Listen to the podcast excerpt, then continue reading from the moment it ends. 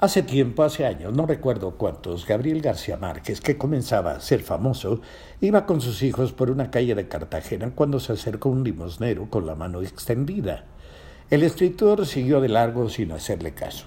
Entonces el limosnero indignado gritó un rosario de improperios a su espalda. ¿Oyeron? ¿Oyeron lo que me dijo? comentó muerto de risa Gabriel. Pues qué bueno, qué bueno que te lo gritó porque ya lo merecías. ¿Qué si el gabo por aquí? ¿Qué si el gabo para allá? Ya lo necesitabas, padre, es justo, date cuenta, le dijo Gonzalo, o tal vez fue Rodrigo, a su padre. En otra ocasión, alguno de los dos, llamados así en honor a los hijos del Cid campeador, le confesó a su padre que estaba enamorado de una prima. Mejor enamórate de la tía, es más pecado, le contestó Gabriel con ese buen humor costeño que tenía. Mucho más que padre e hijos, camaradas. Fueron eso Gabriel, Gonzalo y Rodrigo.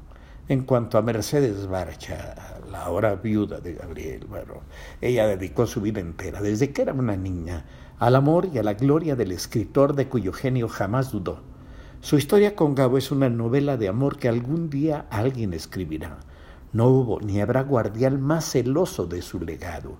No hay candado más fuerte que el amor.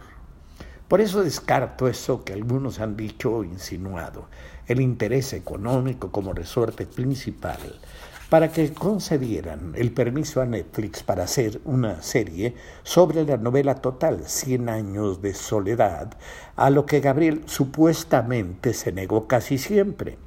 Y digo casi porque yo aseguro, porque estaba ahí, que un día que se trató el tema, un tema por lo demás frecuente, él comentó, una película no puede ser, quizá una telenovela, pero no. Es decir, dejó abierta una puertecita que quizás sus herederos abrieron ahora porque los recursos del cine y la televisión son hoy infinitamente mayores que hace un par de décadas. No tengo duda de que sus hijos y su viuda cuidarán cada imagen, cada línea de lo que tendrá que ser una superproducción.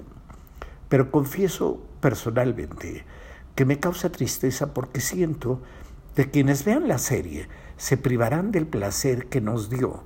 A quienes leímos y releímos Cien años de soledad, poder imaginar, imaginar, no ver, el mágico Macondo y gozar, sí, gozar el estilo prodigioso que usó García Márquez para convencernos de que un cura podía levitar después de tomar una taza de chocolate y de que un gitano enamorado podía ir siempre rodeado por mariposas amarillas, de que un hombre que había llorado desde el vientre de su madre, podía tener hijos con 17 mujeres distintas y de que una niña, Rebeca, llegó a Macondo llevando en un saco los huesos cloqueantes de sus padres.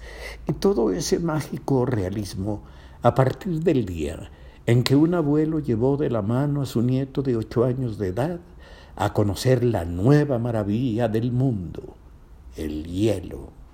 Cien años de soledad llega a la televisión. Que sea para bien.